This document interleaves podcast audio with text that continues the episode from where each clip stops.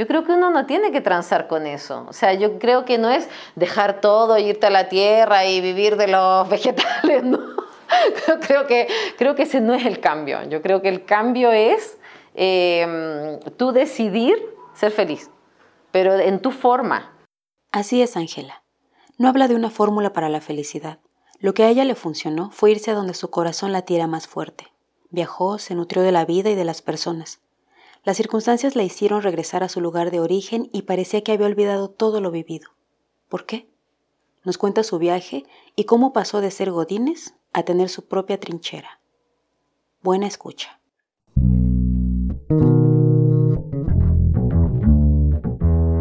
El mismo sol nos despierta todos día a día. Empezamos a movernos con distintos objetivos. En el camino algunos rostros que a la misma hora salen y sin decir nada se cruzan.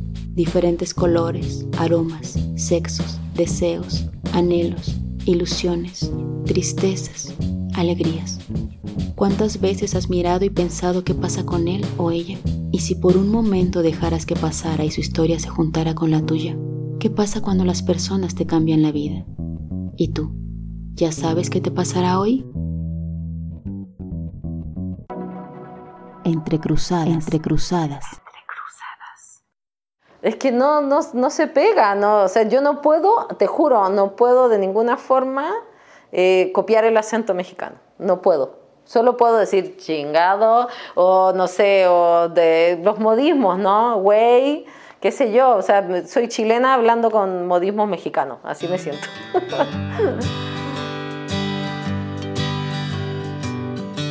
Primer episodio. Tengo un hermano y soy de una familia muy pequeña. Tengo mi papá y mi mamá son hijos únicos y me crié en el norte de Chile, en el desierto de Atacama. Entonces siempre estuvimos como bien solitos los cuatro. Entonces me siento como de una familia muy pequeña, pero muy unida.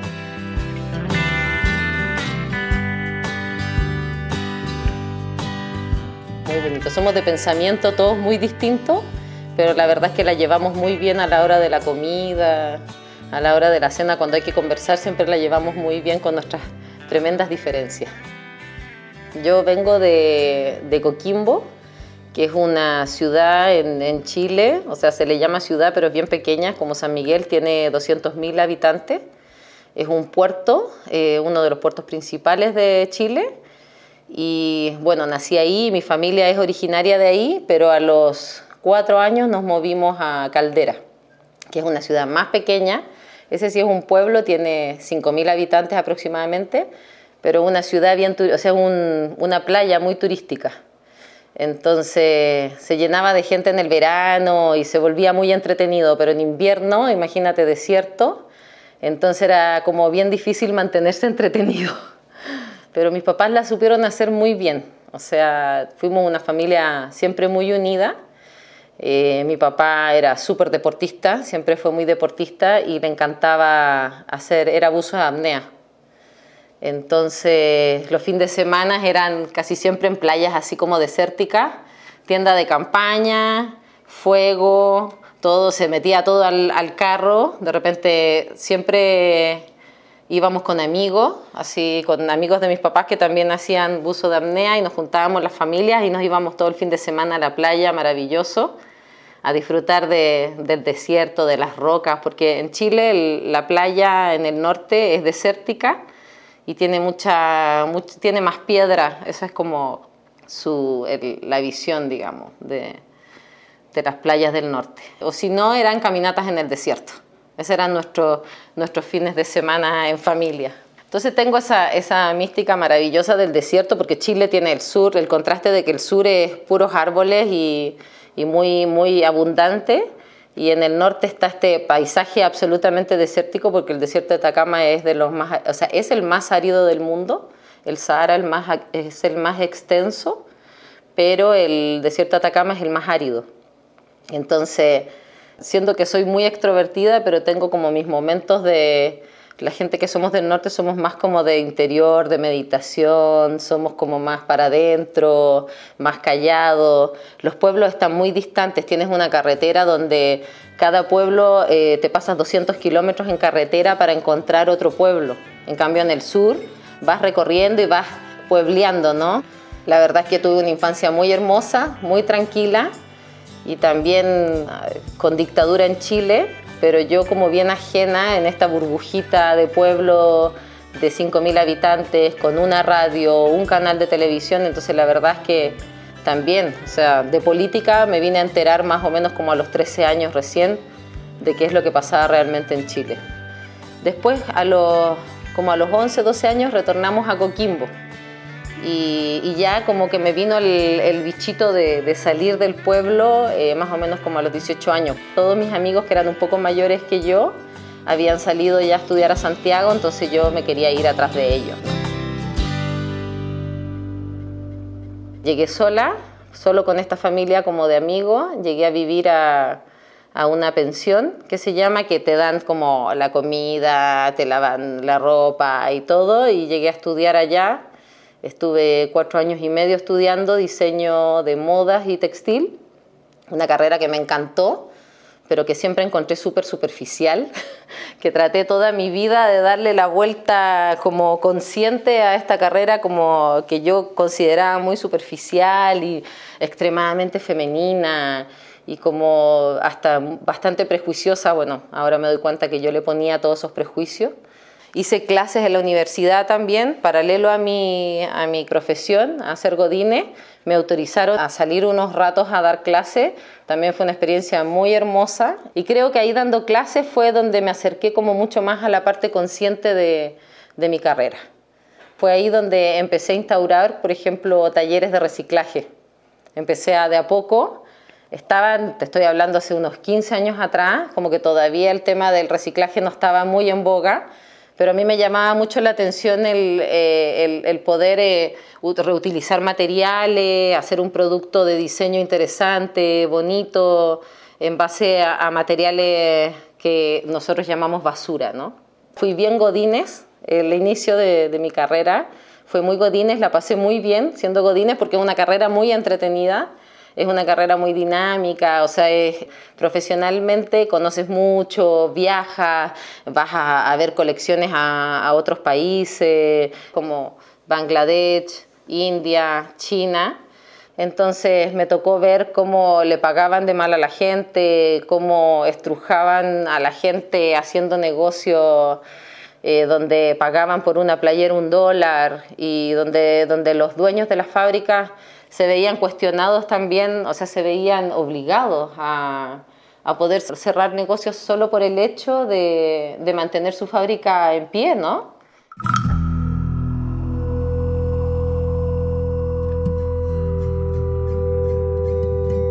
Yo ya estaba como en un cuestionamiento con, con el trabajo con Asia muy fuerte. Todavía no existía mucha información ni documentales como hay hasta el día de hoy con respecto al, a la, moda consciente. Pero fíjate que fue un día clave, que fue muy, muy decidor y donde vi la luz, que fue cuando eh, yo nunca viajé a, Bangladesh, viajé a, China, sí, a, trabajar con fábricas allá. Pero eh, un día llega un gerente de la empresa, eh, que éramos muy amigos, y viene de Bangladesh, ¿no? Entonces me dice, Ángela, te quiero mostrar unas fotos y, venía como un poco así como revuelto, medio consternado, yo lo veía así como, como que algo quería contarme, ¿no? Y entonces me empieza a mostrar las fotos de Bangladesh, de la ciudad, paralelo que me va contando de, eh, o sea, de, de, la diferencia social que él ve en este país, que para él fue así, fue muy chocante.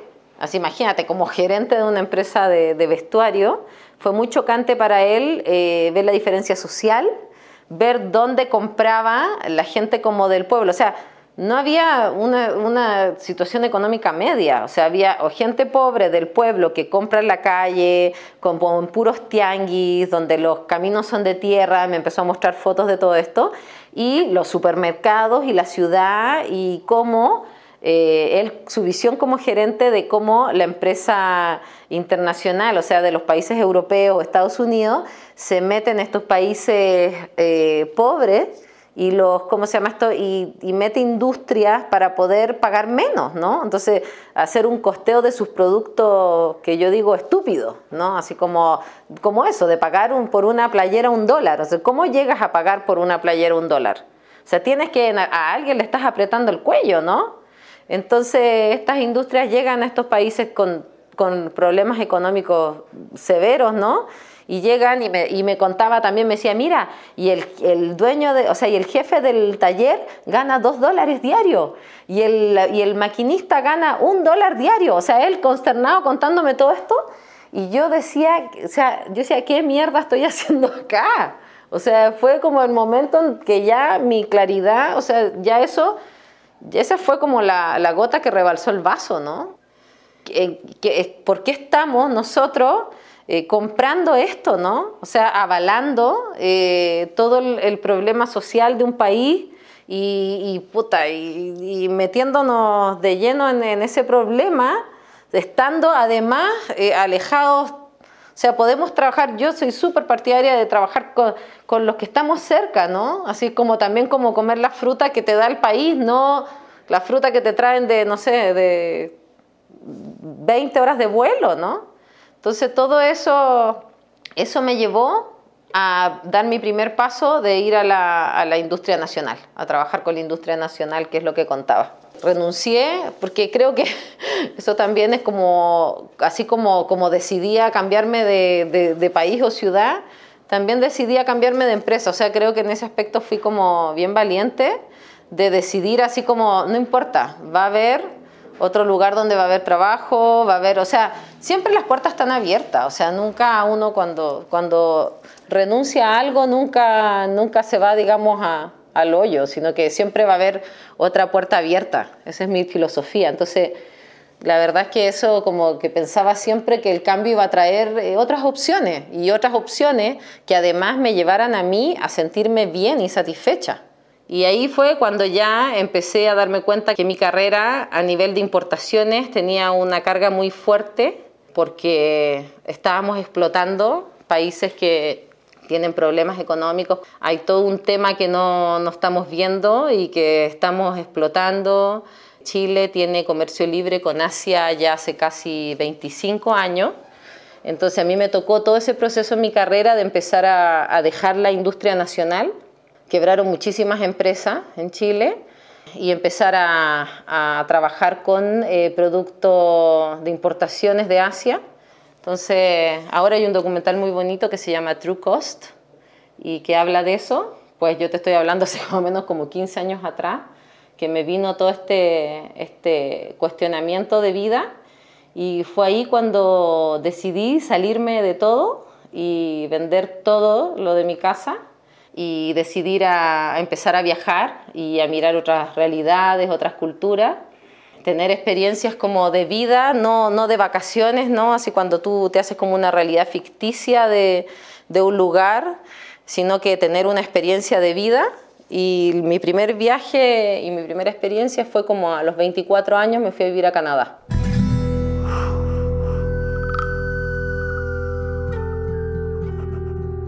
En Canadá estuve un año y medio, fue una experiencia de vida muy interesante, muy maravillosa. Bueno, llegué con una tía ya y a los dos meses ya me quería liberar y me fui a vivir con, con unos chicos de Quebec, unos quebecuas bien separatistas, bien eh, intensos, bien revolucionarios, muy, muy entretenidos, y me voy a vivir a un loft, en la parte más compleja de Vancouver. Así, de hecho, el primer día que llego a Canadá, mi tía me lleva a ese sector y me dice, no se te vaya a ocurrir venir acá porque este lugar es muy complejo y hay muchísima drogadicción y aquí venden droga y, claro, pasaban muchísimas cosas, ¿no?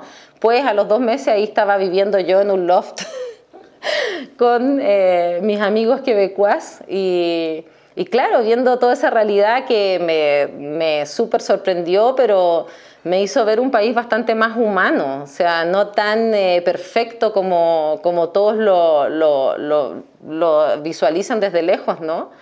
Entonces, no sé, me tocó despertarme, ir a mi café de la esquina y ver un chico inyectándose en la yugular o en el pie. O sea, salíamos de, este, de, nuestra, de nuestro loft comercial viviendo ilegal, de repente llegaba la policía, nos pedía entrar para poder sacar fotos desde nuestro departamento a los dealers y ver, el sistema de, de narcotráfico que, se, que estaba sucediendo justo así al frente de mi casa, digamos pero es una realidad social que a mí me, chocó fuertísimo. Eh, ver cómo este lugar donde todo, que todos visualizan como perfecto, verlo en un caos interno que no, que no se ve más que viviendo ahí, ¿no? Porque sí, o sea, tenía otra tía que vivía en un barrio muy bueno en, en Vancouver, entonces viven otra realidad que está absolutamente ajena al problema de drogadicción y, de, y de, de drogadicción y de prostitución que hay en ese sector. Y es el barrio más turístico, o sea, está atrás de ese barrio más turístico, está pasando como todo este, este movimiento que nadie ve y que, y que tiene soluciones de parche, que Así como, como nosotros tenemos soluciones como que tapamos el sol con un dedo como Latinoamérica, ellos también. Uno de, de los amigos con los que vivía, él eh, era trabajador social y lo que a él le tocaba era agarraba su bicicleta en la mañana, era un trabajo bastante entretenido, pero muy duro, era de ir con su tomada su bicicleta y salía a recorrer todo el centro de la ciudad, porque Vancouver es el lugar con mejor clima de Canadá. Y Quebec es el lugar con, peor clima, uno de los lugares con peor clima, digamos, hablando de peor o mejor, digamos, de sol, para mí el, parámetro es sol-nieve, ¿no? Ese es mi parámetro de, bueno y malo o bien o mal, ¿no? Entonces, eh, como tenía buen clima, todos los, chicos de, habla francesa se iban a, Vancouver porque era la única forma de vivir en la calle. Y de la manera que viven en la calle es usando eh, drogas fuertes, ¿no? con crystal meth, crack. Entonces este amigo salía todas las mañanas a contactar a estos niños de habla francesa, es otra cosa sorprendente en Canadá, porque la gente que habla francés, muy poca habla inglés y la gente que habla inglés no habla francés. Y además llevaba un registro de todos los niños que se habían movido por si los papás llamaban preguntando dónde estaban sus hijos. Y a mí ahí fue como uno de los primeros cuestionamientos de cómo tapamos el sol con un dedo, ¿no? O sea, de que hay organizaciones que incluso se encargan de supervisar a estos niños que abandonan sus hogares o que empiezan a vivir en la calle, y que se empiezan a drogar, y no cómo, cómo arreglamos este tema, en vez de arreglarlo, existe una organización que se preocupa de eso. Entonces, ese fue como mis primeros cuestionamientos. Pero en realidad, una de las cosas más hermosas que, que me sucedió en Canadá fue haber conocido a, tenía mi bandita latina, porque siempre los latinos somos así, ¿no? O sea, salimos a cualquier lugar y al final nos terminamos juntando con latinos, ¿no? y seguimos hablando nuestro español hasta que algún día aprendemos inglés. Y me juntaba con esta bandita latina y tenía una gran, gran, gran amiga mexicana que el día que se me acaba la visa en Canadá, duré un año y medio allá con visa, el día que se me acaba la visa me dice, bueno, ¿por qué no nos vamos a México? Y yo, estaría bien entretenido. Yo había viajado ya una vez a México, a, Playa del Carmen y a Tulum. Claro, me hice una idea del paraíso, ¿no? Y me encantó, me fascinó, lo encontré muy hermoso. Y dije, bueno, si ahí hace calor y hay gente linda y hay comida rica y hay palmeras, pues nos vamos, ¿no? Entonces salgo de Canadá a México y me quedé alrededor de seis meses en Querétaro, viví así como viviendo la vida, conociendo amigos, disfrutando, sin mucho dinero, así como con el dinero justo, hasta que mi mamá, después de casi, o no me acuerdo, como unos dos años, ya me dice, por favor, ven a vernos, ven a pasar una Navidad con nosotros. Yo estaba, pero en una situación de, felicidad absoluta en México y mi mamá me dice, bueno, ven a vernos. Yo dije, ya, pero me compra, me regalas un pasaje ida y vuelta porque yo quiero volver a México. No sé qué voy a hacer, no sé qué voy a hacer, pero acá quiero volver, ¿no? Y me regala un pasaje de vuelta, me voy una Navidad a pasar con ellos y no volví en nueve años. En nueve años. Me casé de nuevo, tuve a mi hijo, me volví godines, o sea, sentí que retrocedí así todo lo que había avanzado a nivel como espiritual, cultural, toda la libertad que me había regalado, pues la, sentí que la, la corté, ¿no? Entonces vuelvo a Chile y pasa este retorno de volver, digamos, a esta vida material, entonces me chocó mucho y me costó mucho.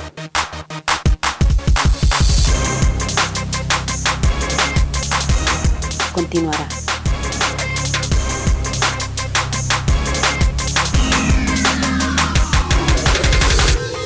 Entre cruzadas. Entre cruzadas. El propósito de Entre Cruzadas Podcast es inspirar a la gente a través de historias. Es muy importante para nosotras que compartan este contenido. Así que si piensas que esta historia puede inspirar a alguien, compártela y ayúdanos a impactar a más personas. Espero que hayan disfrutado este podcast. Nosotras somos Grisel y Leila, creadoras de contenido y productoras de Entre Cruzadas. Lo que otros cuentan de su vida puede entrecruzarse con la tuya. Llevamos más de un año publicando momentos de vida y queremos seguir con este proyecto y muchos más.